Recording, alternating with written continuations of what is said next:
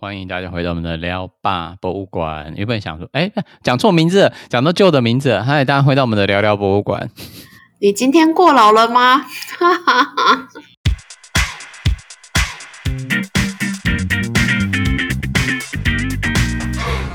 吓坏，真的是脑筋一时间变豆腐，然后还记成旧的名字，是不是？你今天过劳了吗？是是过劳了，是真的过劳了，就是没工作的过劳，疯狂求职，真的好痛苦哦！在一一天，就是我一天安排三个，我觉得一天真的三场面试真的是极限。现在这好，现在数位时代好的部分就是你可以在家里面就面试。但是坏的就是有时候你会把自己逼得太紧，然后就安排了超多面试，一天三场，真的是原本好险是今天是安排一天四场，好险是少了一场，少两场，今天只有做两场而已，明天有三场，我就觉得哦，我好像也是疫情的时候面试过两次是线上面试，嗯，但对，但后来就真的习惯，后来就是是那个。某些单位就真的很习惯，就是用线上面试。不然一一开始的时候，就是有的人会觉得看不到真的人，然后没有那个真实感。嗯，嗯，但是我就觉得线上面试其实对双方都比较好一点。那当然是你最后一关还是什么之类的，如果直接面试是 OK 的。但是我觉得一开始如果是在那种 screaming code 的话，就是你一开始人资就是只筛选的话，我觉得那一开始随便就是用人。就确定一下，哎、你是真人之类的，或者你的履历不是瞎来的。哦，对啊，嗯、那我就 OK，、嗯、那就是线上讲一讲就 OK 了。嗯、所以现在我就觉得我也是在过劳的状况之中，虽然没工作啊，另类的那个过劳啊。对，所以但我们今天的主题其实就是要讲一个大家非常感兴趣的话题，也就是过劳的状况，尤其是在博物馆界。不可说的秘密，就是常常就是大家会遇到的过劳啊、职业倦怠啊。究竟这个主题是应该是大家都要重视，但是很难引起嗯雇主们的重视，因为雇主们处理也是在过劳的状况之中，他都已经就是难度泥菩萨过江了。对啊，嗯，而且你很难，这很难用量测去说你到底。要对文化的东西都好难，就是你到底要做到什么对程度？嗯，对。但是我刚想讲的是说，就就也不是说量化是不可能做到，但是就就就连管理阶层人自己也都是在那个状态之中了，那就是整个大环境的一个困境哎，不是说他们没有心要做，是他们根本就已经没有力气要做这件事情。哦，对啊。嗯，就也不能只是怪他说哦，就是我们就是在底层，就是做一些，当然上面人也都是不管我们死活叫我们做到死，这些但是可能上面人也是做到死的状态。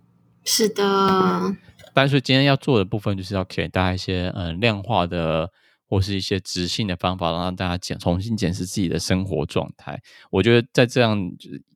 因为当时会选这篇文章的原因，就是因为刚我们刚刚讲的，所以这是一个大环境的状态。那如果你目前为止你没办法小虾米对抗大鲸鱼，那不妨就是先关心自己比较重要。你先检视自己的状况是怎样。那如果你知道这样状况，那你还是做决定的主人，那你还是可以做决定，说你要继续留下来呢，还是要尽快的离开？或是要怎么就是暂时的调试一下自己？对，或者是你有办法跟主管沟通，那他如果有心有余力的话，说不定可以帮你分配一下你的工作职、工作状况，或是他们可能就会可以争取到另外一笔经费，写另外一个案子，找其他人来帮忙都有可能。但我觉得一开始就是自己要有察觉，所以是今天要讲的部分，就是要来讲说对抗博物馆领域的职业倦怠这部分事情，要怎么透过自我察觉量表来。让自己逃脱这样的 恶性逃脱吗？嗯，面对，嗯，要要要怎么要怎么面对？就是我觉得逃脱跟面对对，在这个状况下，好像都是对啊，一体两面吼。嗯，对啊，对啊，你面对的解决方法好像也有点被动，因为决定权你只是决定的第一步而已，剩下其他步你要别人要怎么决定，那是他们的决定嘛。但最主要是你自己的决定。是最重要的，是啊，嗯，那我们今天就先从引文开始念起好了，你可以直接帮忙开始吗？好，今天你博物馆过劳了吗？还在办公室加修改公文和计划书的你，是不是该回家了呢？过劳是美国心理学家 Herbert 在七零年代首次提出。在资讯焦虑充斥的竞争激烈的现代社会，过劳问题已经不只是少数人的问题，而是我们都共同处在一种啊高压、疲惫、压力过大和精神紧绷的状态之中。办公室熬夜写公文，或是赶赶公文，你的你的经验是最多晚到多晚？不用讲单位，就是讲时间。因为我真的脑袋到一个时间点就不行，可是我真的有的时候为了办活动或者是做展览，真的会到过午夜，甚至到清晨都有。到清晨是怎么运作下？就是赶展览啊，赶展览最常这样子啊，因为你有的时候你隔天你就要开展览了，可是你到半夜你还在调的时候，你真的会就是你就是要调到好，嗯，是调灯光吗？诶，调灯光，调反正就微调各种啊，就是展品的，或者是说，可能也许因为就可能厂商做完了，但是他有些小标语啊或什么之类的，他没有做好，然后你就是赶快去印出来，赶快贴或是干嘛的，嗯，就真的会弄到清晨。清晨真的很夸张，那到后来，只要我觉得这过了晚上十点钟，那个脑子都不是自己的。哦，对啊，然后我就是像写计划书还是公文那些，我就是脑袋最清楚的时候处理掉，然后脑袋不清楚的时候，可能就做一些身体劳动的事情这样子。哦，但那也就是不自愿性的，半自愿，因为不是不是自愿，半自愿性的做这些事情，在一些不奇怪的时间点上面。对啊，嗯，但我觉得另外一个常态就是常常把公文书或是一些文字处理的东西留到周末或。就是特休，呃，不是，嗯、呃，排休的时候做，这也是有发生过的吧？有啊，诶，其实我觉得真的，而且因为像我还算很基层，然后我有遇过，就是真的就是，因为我们还要讲那个公文要层层送嘛，也是有看过，就是半夜十一二点在点我们公文的长官啊。哇，他也很紧诶，他也对啊，或是或是清晨就是五六点起来点。就是有时候，在拍桌？他有多生气？不是，你就会觉得有的时候你就想说：天哪，我们怎么就是弄到这么晚都还在弄？可是有的时候你又看到长官也是这样子，就像你刚刚说的，就是你也不知道，就是嗯，整个好像整个产业链就是这样子，嗯嗯。但是为什么事情都会到最后一刻才在赶这个？或是，但是其实我觉得中间大家都做了很多努力，也不是说大家都愿意要拖到最后一刻，那不知道为什么事情到最后一刻才有答案。对啊，或是就是中间就是被无意义的事情占走了，嗯。哦，有可能在忙其他事情，像你说那个什么厂商没有收尾好，或是这地方忘了落差了，然后就去补，那个时候那就把那个时间都放在那边上面了。对啊，你可能就是最后一刻你才会看到说他少了什么东西，对。那就是一直在补洞的过程，那也就是文章里面讲到说，那个过劳 burn out 这个东西，就是是一个资讯焦虑充斥的地方，就是你对一个东西，就是已经超乎你身体，在一个高压疲惫的环境之下，也没有好好的获得休息之后，你会造成一个过劳的状况，也就是我们今天要讲的。那另外就是你刚刚有提到的一个，我觉得是很适合在这个当代社会中出出来，就是通讯软体的使用。变得是一个很可怕的，嗯、呃，枷锁，就是你的休息时间跟你的上班时间已经变得很模糊了。对啊，或者像什么所现在所谓的数位办公室，对，你可以在家工作，嗯嗯，数位手铐。但我觉得数位办公室都是要看大家自己个人的对于职涯的愿景在哪里，还有就是脸皮的问题。嗯，对啊，因为如果你但我觉得在台湾的工作环境下也很难说啦，就是你可能就是说啊，这就下班了，反正我就是不看啊，我讯息我就是不看，那就会进入黑名单之中嘛。哦，对啊，嗯，所以就很难说。那当时候在看到这篇文章是在英国的博博物馆联盟，他们有一个 Museum Association 里面就有一篇文章叫做 The Tipping Point Handling Burnout，就是嗯，Tipping Point 就是像是临界点。然后就是他那个如何在临界点之前，就是可以掌握到你的这个过劳的状况。他这篇文章就在写这个。那你可以直接帮我们介绍一下这篇文章讲的内容吗？好，这篇文章提到博物馆越来越多被要求少花钱多办事，导致对博物馆工作者的要求越来越高，但资源却越来越少。今日的财团法人化、自负盈亏，又必须兼具公部门受责角度的组织变革和结构调整，结合之下，更让馆员角色的模糊性和不确定性加剧恶化。根据美国博物馆联盟在二零二一年发布新冠肺炎对博物馆领域人员的影响问卷显示，五分之一全职或兼职的博物馆工作人员认为三年内不可能继续在博物馆领域工作，并认为倦怠是留在这个领域重要的障碍。怎么那么浮夸的最后一段？没有，我觉得感同身受，没有啦。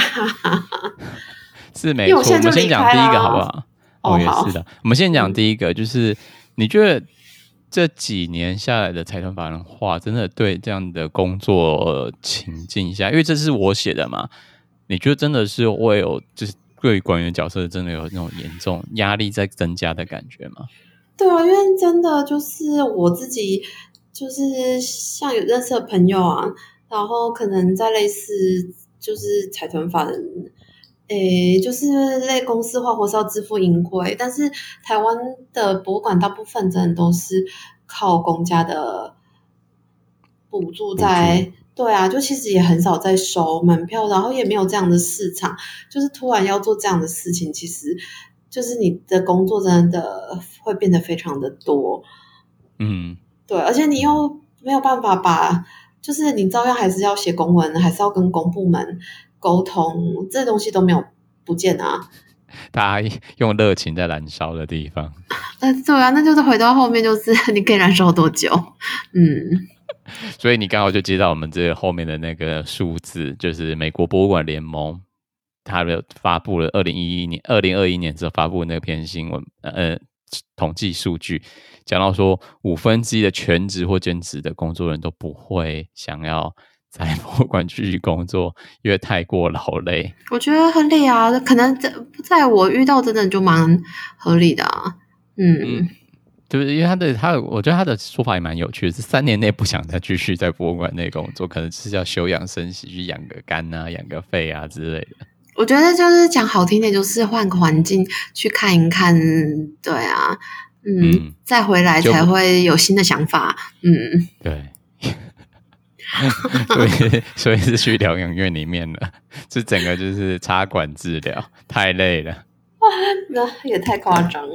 嗯，对，没有这么夸张。但我觉得这个数据是可以明显的显示说，不管是在台湾，其实在美国的博物馆界，或是英国的博物馆界，其实都是有过劳的状况。只是大家不是孤单的，我们 都可以看到其他国家的博物馆员正在在烈火中燃烧之中。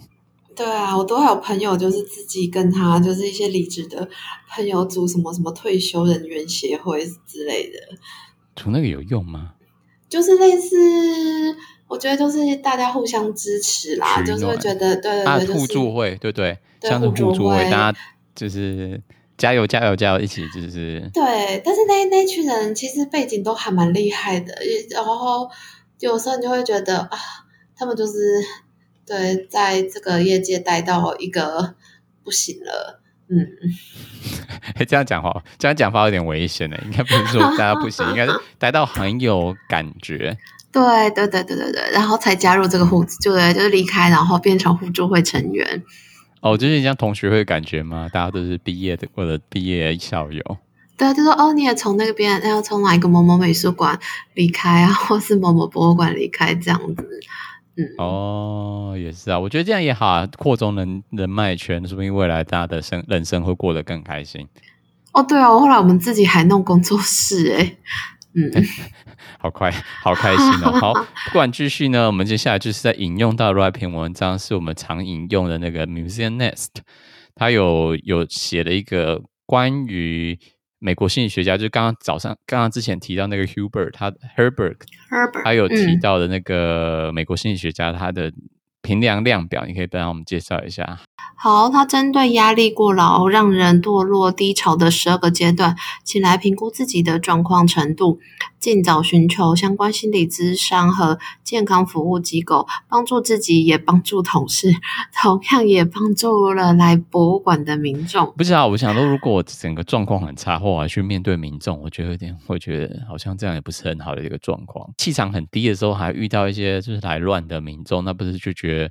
你也没办法帮上他，你知道，他也不是真的想来乱，他是真的就是一个暴走的状态，嗯，对，无。助或者暴走，但是你状况很差的时候，你没办法帮上忙，对啦，然后反而恶性循环，对，会一起坠落，真的很可怕，不太 OK，对，嗯，那我们来从从最轻到最最不 OK 的状况，就是你那个到最后一项，你真的是要赶快。赶快寻求他人协助。我觉得那个一开始都是状况轻微，到后来你看念到后来就是越来越糟。你可以帮我们接下来讲一下。好，那第一阶段是过劳的哦，第一阶段是过度的动力和野心，第二阶段是逼迫自己更努力的工作，第三阶段是忽视自己的需求，例如睡眠、锻炼和诶饮食健康。一开始就会比较嗯、呃、精力充沛一点嘛，我可以这样说吗？可能有点像是忽视，或者是不想面对自己的情绪吧，压力。嗯，就你看他第一阶段、第二段有很很有野心跟更努力的工作，然后另外还要熬夜啊之类的，或是跳过餐点啊，晚餐没吃啊，这些好像我觉得你是不是认识很多人都可以 跳到这个这三点都有打勾啊？对啊，怎么办？浮现好多人呐、啊。好了，就先这样吧。因为你 常常在加班的时候，就是不会吃，就是想说一下加班就好，我就加班到八点再去吃。刚好的餐厅也比较少，就是你常常会就会跳过餐点。这我可以，我之前也常做啊。对啊，我觉得很多，现在很多吧，或者是说就是啊，就是我事情做不完，那我不要去运动了，或者是我就熬夜把这个处理完。对啊，嗯，而且我也像第二点讲说，更逼自己更努力的工作，把这个做完就好，把这个事情做完就好。嗯，常会这样。那之后第四点呢，更更严重的状况。好，第四阶段是排除冲突，把自己的疲劳归咎于老板或工作角色。然后第五阶段是没有时间做与工作无关的事情，例如家人和朋友。第六阶段是否认自己的处境，并将情绪低落的原因归咎于他人。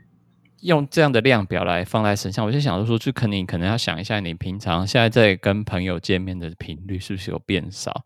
那如果你跟他们见面的时候，你是不是都在抱怨工作、工作的事情、老板的事情？对啊，嗯、然后另外你抱怨就是你情绪是在一个比较低落的状况。但你那时候也是在把原因归咎于他人，就是你在抱怨说，这都是谁谁谁在那里拖资料啊，这是谁谁谁是最后面半夜几点在传讯息啊？或者说长官就是要我十二点，就就要我隔天交出来，我也只能够那个熬夜，然后把它手做完这样子。你可能听到我们这这几个例子，可能就会有警觉，说，哎，是不是你已经到了第四点到第六点的这样的自己的情境了？已经在那个情绪的漩涡之中了，开始要坠落在那个黑洞之中。那你可能对要，因为你现在已经要现在已经到第六点了，总共十二点，你已经在就是中间了，中对对对，对，嗯、有点有点已经开始呃，要要思考自己的状况在哪边了。第七阶段是对社会活动和爱好退缩，第八阶段是出现行为上的变化，如变得更有攻击性。第九是人格解体，感觉与自己的生活脱节。人格解体很可怕哎，这是人格解体，我不知道是怎么翻出来这个东西，但人格解体很，很疯哎，感觉很像心理学什么，就是那个呃。不晓得，最后有感听看，看这几个都感觉有点像快要得心理疾病的感觉。什么二十四个比例之类的吗？是有住森林有住了一个三十三岁、三十三岁的青年，跟二十四岁的少女，还有一个五十六岁的欧巴桑。对对对，然后本体就是都在工作之类的。对，但是我觉得可以从第七个开始讲说，对社会活动就是社交活动。可能都已经隐居，一开始是不跟朋友、跟家人见面，但是他到这个阶段之后，变成是说，你可能连平常人约你出去，也觉得说不太想，就是要把这个工作完成，就变成像你是整个心思都已经被工作挟持住了。嗯，对。那之后变得更有攻击性，你可以想到这样的例子？刺激，或者是就是有人来关心你，然后你就会说那个我事情都做不完了，然后那个你不要来管我或什么之类的吧。嗯、会不会比也是跟别人比较容易起争执？就是可能就是变脾气，就是脾气来比较快啊，或是人家可能跟你说，你我觉得你那个板子要这样写会比较好一点，他就是他你就突然觉得好像人家在攻击你的状况。哦，就觉得你做不好啊之类的，对，很敏感啊，嗯，对，或是人家的一些建议也没比较难听得进去，或是觉得好像很多人都在针对你，对，主要你这么努力了，为什么还大家都在挑毛病？对，嗯，那就会变成说人格后面就开始解体，讲人格解体好像有点可怕，但是我觉得就是变成说你已经不是在我们一般人应该说常态认为的正常的工作。工作生活平衡的状态之中了，就是变成你的所有的事情都是跟都被绑在工作上。对，就是在那个那个那台车上面一直被载着走。嗯嗯，那我们接下来到最最可怕的第十阶段是内心空虚和焦虑，第十一是开始就是得了忧郁症，最后面就是精神和身体崩溃。嗯，这个就已经是真的是要强制受到。医疗介入的状况了，我觉得，对对，前九个可能大家有时候还可以，哎，怎么会发自己发做出这种事情，会有点惊讶。但是到这个地方已经是很严重的状况了。对啊，嗯，我希望听下来听的人都不要，就还没有到这个这么危急的状况了。我觉得在之前就已经要赶快逃，快逃啊！对，就应该就要开始警觉到自己的身心灵了。嗯嗯，可能就要开始投履历了，就是不要不要再待下去。是啊是啊，逃避一下，也没有说逃避啊。毕竟公就是世界上公司公司不是只有他一个可以给这样的职位的，不是他，世界很大，对对，还有很多条路可以走。嗯，那我觉得之后如果在这上面讲十二个状态，你就觉得说，哎，好像很难界定你的状况。那我这边又找了另外一个方法，让你判断，就是这几个特性，如果你有几个都是打勾的话，我觉得你也自己要警觉一下，你是不是有过劳的状况？你可以帮我们念一下。好，第一个是大部分时间都很疲惫、枯竭或者是精疲力尽；第二个是觉得无助无望、被困住或被打败；第三个是与世隔绝、孤独的生活在这个世界上；第四个是被压倒和淹没了；第五个是愤世嫉俗和消极。就是，但是我觉得第三个点的确是，如果你整个埋埋身于整个头埋进的工作之中，真的就会变成一个。你就每天就是醒来，然后去上班，然后吃东西，然后睡觉，然后醒来上班，然后就没朋友，一直这样重复过程，就是重复过程。连假日可能都在加班，就是假日就是睡晚一点，起来然后再加班，好可怕。对，嗯，你为什么这么夸张？没有，我只觉得我有段时间有过过这种这种生活，所以我那时候就跑去学一些很奇怪的东西，因为我真的觉得，就是我一般的话，我真的就是会被工作淹没。嗯嗯，你是说钢管舞之类的吗？我之前有朋友开始学钢管舞。哦，那但也好啊，就是至少就是转换一下心情啊。我觉得那个要练得很壮哦，我觉得那个东西可能你肌群肌肉群要很发达。我觉得钢管舞不是一个很简单的运动哎。但是他就是想想学啊，哦，那他想学啊，而且我我觉得这个障碍很大哎。对，而且我看好像刚开始学都会全身 O C。嗯，因为在撞嘛，撞那个杆子，然后还要攀住那个杆子，嗯、就觉得哦，那个好累哦。为什么？对啊，挑这么奇怪的东西做，要挑这么难的，可能就是就是想要一个很很有挑战性的东西。如果你有这几个状况：疲惫、无望、与世隔绝，跟有那种被淹没的感觉，还有愤世嫉俗或消极，那我觉得你可以。好好检视一下现在的工作状态，我觉得，那你可以是帮我们念最后一段。如果有任何过劳和职业倦怠的蛛丝马迹，这个世界上最重要的就是你自己的健康，帮助自己恢复的最佳人选还是你自己。但也不要害怕寻找其他人的帮忙，寻找自己以外的人协助，有时候也会帮助到其他同样因为压力过劳和忧郁的其他同事们。嗯，这样一办公室一问说，哎，谁过劳大，他就是全部人都举手，集体理解。哎哎，是这样子吗？应该不会啦，大家不会这么冲动了。大家还想说，那我们就骑驴找马之类吧。我现在大部分人都是这种心态，在做现在的工作。哦，对啊，毕竟还是很现实。而且不仅也不是每个人都是拿全职的工作，有时候就是就是计划案啊，或是这种嗯约聘啊这些工作，我觉得就很难呐、啊。我觉得大家各种状况很多不同的，但我觉得自己如果有一个决心，那我觉得某种时间点你会提醒到自己不要继续这样下去，或者是有更好的决定的时候，你会马上就自觉到机会来了，马上要跳。然后最后面美国的博物馆联盟。那边他有提供了一个解呃行动方案，然后那个行动方案的文章叫做《Combating Burnout in the Museum Sector》，然后里面有列了几个参考活动，让大家如果现在是正在博物馆的从业人员，如果正在过劳之中，或是经历一个职业倦怠的状况之中，要怎样确认跟改善这样的恶性循环的方式？那然后渐渐的透过同事们、主管们和自己的努力之下，然后来离开这样的职业倦怠跟过劳的状况。那他有大概大概有五点状况可以跟大家建议要怎么做，你可以帮我们介绍这五点吗？好，第一点，记下自己的过劳症状和压力来源，借以确认造成过劳的原因。第二点，与同事和家人或主管表达自己的困境，并找到对自己最有效果的方法来寻求协助。第三点，这边停一下哦。第二点到第二点，所以第一点、第二点，我觉得大家可以应该都可以理解吧？就自己做自我检视的状况，就是记下。但我觉得这要某种程度的自我反省。我觉得最害怕就是，如果你现在是在过劳状况之中，你可能觉得啊，想这个东西还不如赶快去睡觉休息。有啊，因为我想说，就是那个都没有时间休息了。嗯，对啊，那赶快对啊，就是做完了就赶快休息，可能就不会去想这些事情吧。嗯，啊，另外一个我想跟你讨论，就是他讲的第二点是跟同事、跟家人或主管表达自己困境嘛。嗯，那我觉得最有效应该是跟主管表达这样的状况，欸。也有时候你就是要有一些技巧，或者是说你要怎么取舍，而不是用个不会让人家觉得你是抱怨或是推卸责任的方式吧？嗯嗯嗯嗯嗯，因为跟同事跟家人好像好像就是比较寻求那心理支持的部分，对不对？对啊，可能就是有个抒发的管道。对，但我觉得最有效还是就是要有技巧性的跟主管表达。手上事情太多了，怎么做怎么熬夜都做不完的状况。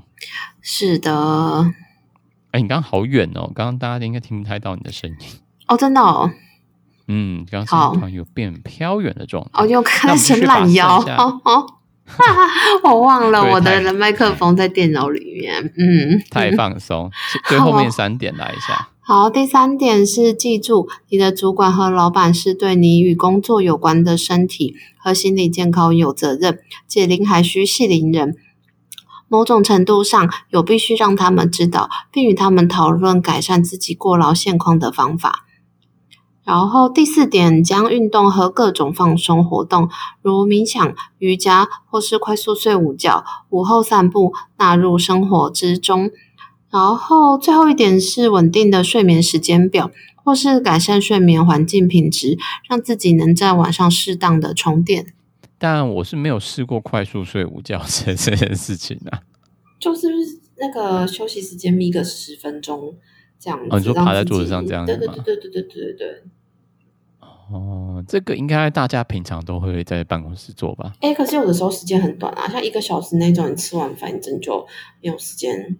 就是眯一下，有人就快吃啊，就一定会像这种。因为我之前有一个份工作也是，就只有中午休息一段时间，而且还不是在办公室吃午餐，它是有一个中央厨房的，就是从有一个，因为他那间公司蛮大的，然后就要走去那边，然后走回来，所以你吃饭可能就吃个十分钟到十五分钟，然后就马上冲回来趴着睡。哦，对，我有朋友是就是太累就直直接放弃吃午餐，就直接睡。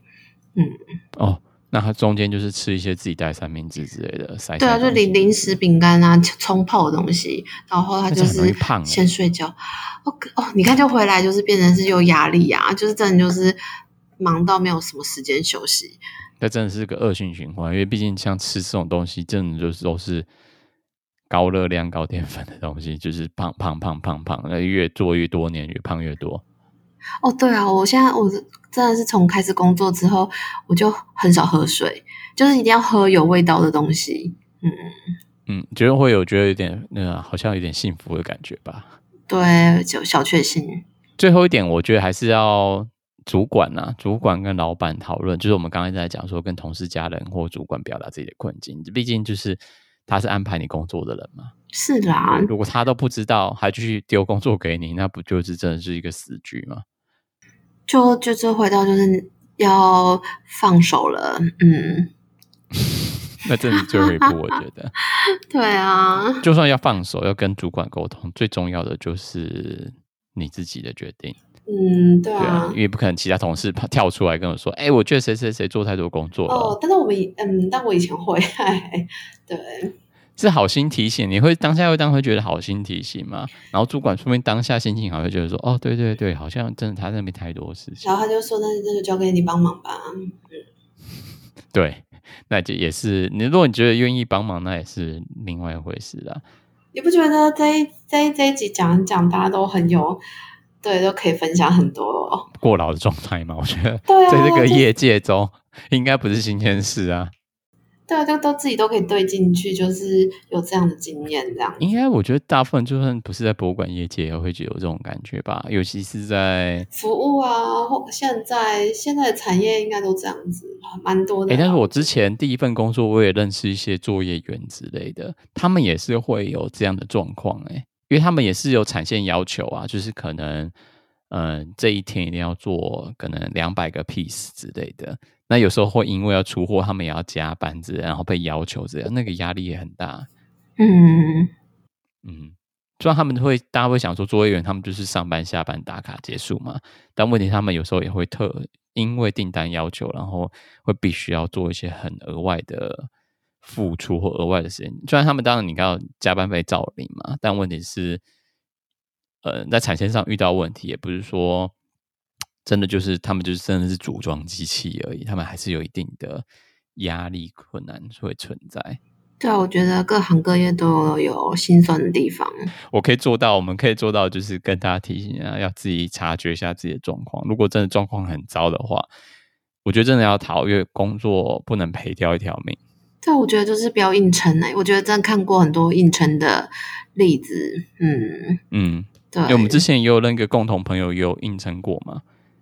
哦，对、啊，在很久之前，在那个我们办营队的时候，嗯，然后那个也是整个精神崩溃。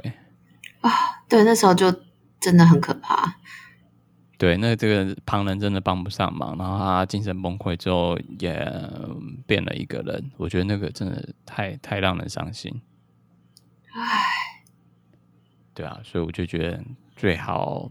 在这个节目的宗旨上，我觉得要帮助更最多的人，最好就是跟大家讲这件事情。然后你要察，大家可以察觉一下自己那个十二个指标上面，是不是已经到了你真的需要介入自己的工作上面的状况了？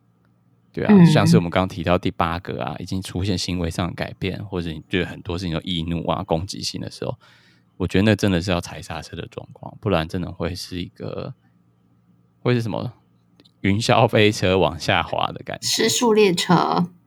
哦，对，失速列车就会一直掉入谷底之中，很难出来。而且，如果已经走到这样第十步或第十二步那个状况之下，我觉得那个是一个长期的奋斗了。嗯，对啊，对啊，因为忧郁症这种东西是会好一点，但是它有可能会一辈子跟着你，但是就要找想办法跟它共存。哇，它好好好沉重哦。莫名其妙到了很沉重的部分。对啊，但这个主题就是希望大家工作健健康康，就是希望大家都可以遇到好的工作。对，就是如果这样子，你这样意思不是叫大家不要在博物馆界工作下去吗？哎哎、没有啊，但是那个你你跳过中间太多了。哦哦哦，对，跳太快，跳到很后面的结论了。嗯。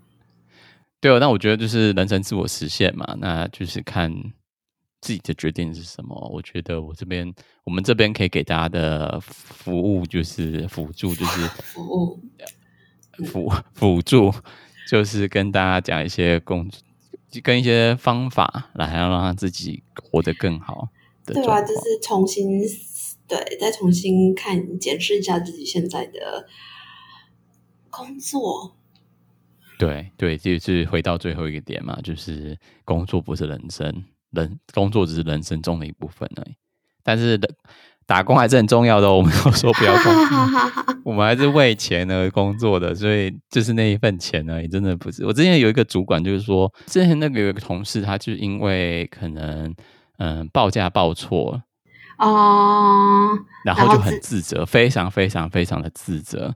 然后讲说完蛋了，完蛋了，完蛋了之类的。然后那个主管就很很，我觉得很贴心的跟他讲说啊，Jenna 没关系的，反正反正不管如何，最后我们卖的只是蛋挞而已啊，蛋挞就是蛋挞而已啊，不是说什么我们是在医生帮他开手术什么，这就是蛋挞而已，不用想太多。好哦，嗯。对，我就觉得他某种这种程度的，我第一次听他讲到这么哲理的，因为他部分时间他就是一个一个不是很稳定的状态的一个主管。哦，对，难得听他讲出合理的话，我就觉得哇，这个东西真的人生哲理啊！除了这以外，你还有什么话可以跟大家提点一下关于博物馆的职业倦怠吗？就是像我学，我可以讲的部分，就不是在博物馆业界工作嘛，我可以讲的部分就是有时候。像我之前就会以为，就是哎，其他同事其实很在意你到底在干嘛之类的。的确是有一些非常八卦的同事很在意你到底做了一举一动，但其实大部分同事没有很 care 你知道在干嘛。再怎么在意，都是在跟自己比赛。然后，所以有的时候我觉得，嗯，自己还是要放过自己吧。嗯，但是我不得不说，这的确是有一些同事真的是竞争性激烈，然后手不择手段，也很可怕。那这也是要提防一下，但大部分同事其实不 care 你到底在干嘛。对啊，就你不犯我，我不犯你。嗯，就是大家过得很、嗯、自己过得很好，就是和乐融融，一起订鸡排，一起订饮料。对啊，但是其他我觉得就是，那你呢？你有想到什么可以跟大家建议的吗？嗯，没有啊，我只希望就是那个现在还在博物馆工作的人能够身体健康，心想事成。嗯，对。这个是一个大家讲到屁，没有，这是我衷心的期，真的是由衷的希望。嗯，哦，也是啦，毕竟 对啊，在那个烈火中燃烧的，毕竟身边还是都在很多都还是在。对啊，这个领域啊，嗯，那不管如何呢，今天的这个职涯小教室，那种职涯小教室啊，其实今天跟大家介绍就是博物馆领域的职业倦怠，就是所谓的过劳状况 （burn out） 这个状况。那跟大家介绍了这些不同的衡量指标，还有大家可以做的一些小的行动方案。那就希望这些是对大家有帮助的事情。那节目就在这边告一个尾声，那我们就下次的再见喽。拜拜，拜拜。哎，我每次这个讲到这都好尴尬，就想说，哎，要讲拜拜了吗？要讲拜拜了吗？哦，对啊，我就想说，你到底什么时候收？我也是在想说，赶快收，但是收不掉，好害怕。嗯、好了，再对，每次都想说，到底什么时候收？你要用什么方式收？对，我也是不太会。好了，先这样。